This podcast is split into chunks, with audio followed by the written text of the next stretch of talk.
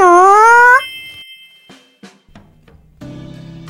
こんにちは。サラホリスティックアニマルクリニックのホリスティック獣医、サラです。本ラジオ番組では、ペットの一般的な健康に関するお話だけでなく、ホリスティックケアや地球環境、そして私が日頃感じていることや気づきなども含めて様々な内容でイギリスからお届けしております。さて皆さん、いかがお過ごしでしょうか？まあ、イギリスでもですね、最近気温が上がってきていて、大体なんですけど、15から20度くらいになってきているんですよね。まあ日本はもっと暑いんじゃないかとは思うんですが、でもね、夜寝るとき、うちの猫たちも一緒に寝ているんですね。もううちの猫たちは犬みたいな感じなんでね、もうべったりで、まあ、冬はいいんだけど、夏はね、ちょっとやっぱり暑くなりますかね。でもね、嬉しいから、暑くてもね、来てくれたら拒まず、もうずっとね、あの、ベッドを開けて、うん。一緒に寝てるところなんですよねっていうところそんな感じなんですけれども皆さん熱中症にはくれぐれもお気をつけくださいね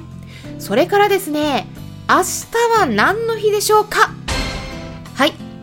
お察しの通りクラブハウスにて明日の夜10時10分から再びルームを開催します。はい。今度はですねお薬の飲ませ方についてですね。単純に飲ませられるかどうかといったポイントではなくてうまくできるだけ嫌がられないように負担なく楽しく飲ませる方法についてコツをお伝えしていきます。なのでうちは飲ませられるから OK かなとか病気じゃないからまだ大丈夫だよなとかっていうのではなくて健康なうちから少しずつお薬にならす方法について簡単にお伝えしていきますのでできるだけ早めに聞いておくことをお勧めします。はい。今日はですねクラブハウスにて6月8日に手作り食とペットフードどちらの方が長生きするっていうテーマでお話しさせてもらったところなんですが公開収録っていう形にさせていただいていたので参加できなかった方のためにこの音声配信の場でも皆さんにお届けしているんですね。でもう1回目はね公開したので聞いていただいた方もいらっしゃるかもしれないんですけれどもおとといですねギネス世界記録として登録されている今まで生きてきたワンちゃん猫ちゃんの中でも世界で最も寿命が長かった子についてお伝えしてったんですね、えー、まだ聞いていない方はぜひそちらも合わせて聞いてみてください。そして今回は長生きシリーズ2回目ということで論文の解説になります。って言ってもそんな難しくないです。え簡単に解説しますよ。日本のワンちゃん猫ちゃんの中で15歳以上生きていた子はそうでなかったことを比較して何が違っていたのか。長生きできる条件についてお伝えしていきますよ。なので興味のある方はぜひ最後まで聞いていってください。手作り食メインでとかっていうね論文じゃないんですね。うん。あの長寿に関わる要因としてどんなものが挙げられるのかっていうのをワンちゃん猫ちゃんで調べた、えー、論文がありますこれはねちょっとね日本では有名なのでもしかしたらねまあ詳しい方は知ってる方もねいらっしゃるかもしれないんですけれども、えー、読み上げますとねこの論文のタイトルとしては犬と猫における長寿に関わる要因の疫学的解析っていうタイトルですね。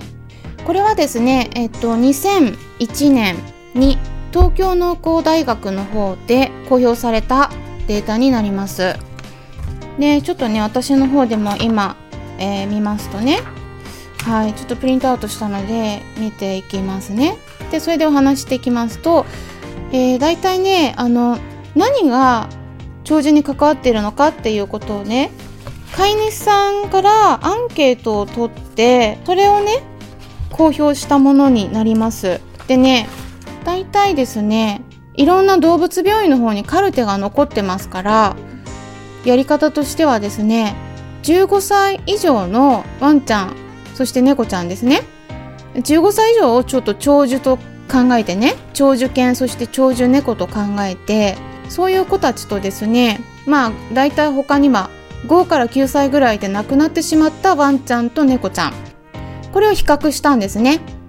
で性別とか年齢あのあとお散歩の状況とかね。あと食事どんな食事を食べていたのかっていうことですね。あとは他のね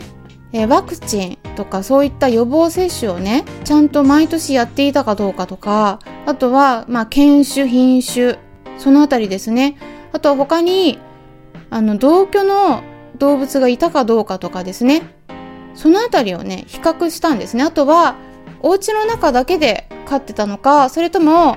お家の外でも外で飼ってたのか。うん。飼い方もね様々ですからね、まあ、そのあたりをね調べて明らかに差があるものに関して公表してるんですね。でそうしますとね明らかにこれは違うだろうと。これがまあ15歳以上長生きしている子とそうでない子の違い大きな違いとしてね挙げられるのがまずね毎年予防接種をしていたっていうことですね。15年以上生きている子は、まあ、多くの子で毎年予防接種をしていたと、うん、で、まあ、逆にねあの若くして亡くなってしまった子の場合はしてない子が多かったというそういう差が出てるっていうことですね。あとはですね毎日散歩をしてたということですね。はい、やっぱり運動大事ですね。これ人間でもすごくよく言われてるんですよね。運動すごく大事だよって私もねもう日頃から皆さんにお伝えしてるんですけれどもだからねワンちゃんは、まあ、大体散歩しなきゃっていう感覚があると思うんですけど猫ちゃんは毎日ね遊び遊びがすごい大事です。遊びで運動させることですねお家の中でも。あとは同居動物がいたっていうことですね。はい。同居の子がいた方が長生きしている子が多かったっていうことです。まあこれはですね、まあ、やっぱりあのいろんな飼い主さんからの話をお伺いしてても私まあ、実感するところあるんですよね。うん、あの同居の子が亡くなるとね結構早い段階でもう1頭残された子がねやっぱり一気に食欲がなくなったり体重が落ちたりしてなんかその後病気が発覚したりとかねそれで亡くなっちゃうことがね多いかなって。これは、ま、私の感覚ですけどね。印象で。あります。うん、だからやっぱ一緒にいる子がねいる方がご飯食べる時もなんか横取りされないようにね。あのそういうやり方もあるんですよ。食欲がない時に他の元気な子にね近くでね食べるのを見させるんですよあえて。そうすると あの食欲ない子がね食べ始めたりすることがあるんですね。だから同居の子がいた方がなんか元気づけられるっていうねあの競争意識っていうのもいい意味で働く場合もあるので、まあ、そこもそうなんだなっていうとこ。そしてね手作り食ですよ。手作り食。これはねかなりの差があったっていうことなんですよ、うん、ペットフードを主に与えていた場合とあとは手作り食をね主に与えていた場合のこの差がねかなりねあったということででねここのうんとちょっとね論文の文章を引用しますと、えこういう文章が書かれています。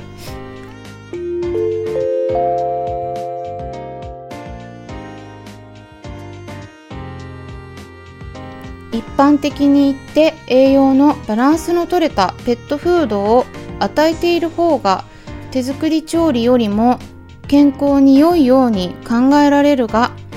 ドライフードの給与が FUS の発生を、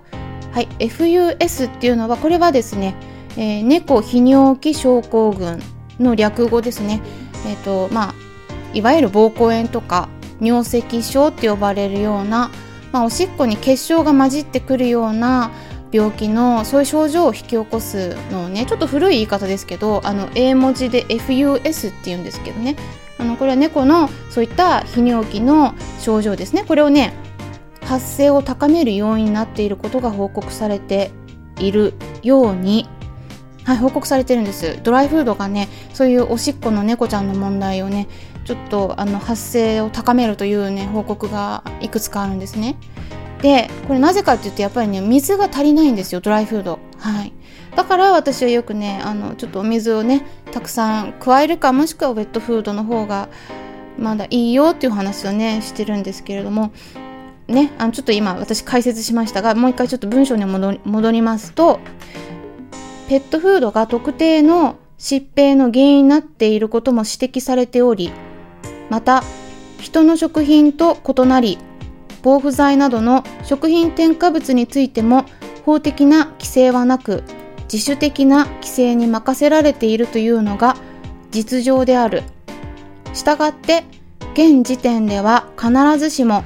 ペットフードが伴侶動物の健康にとって良いかどうかは明らかではなく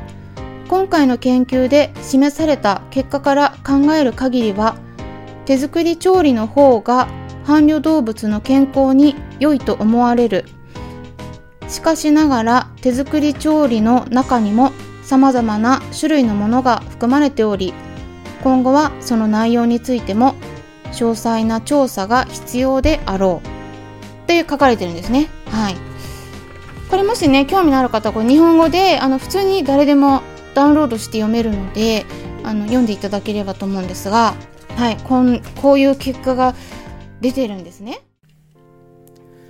ということで今回はワンちゃん猫ちゃんが長生きできる条件についてお伝えしていきました。やっぱりですね、忘れてはならないのは手作り食ですね。食事の影響はすっごく大きいです。別の論文でも同じ結果が出ていて、そちらについてもクラブハウスのお話で紹介したんですけれども、それはまた別の機会に解説したいと思います。参考になったという方はよろしければいいねボタンのクリックとかフォローもしていただけたら嬉しいです。それではまたお会いしましょう。ホリスティック獣医、サラでした。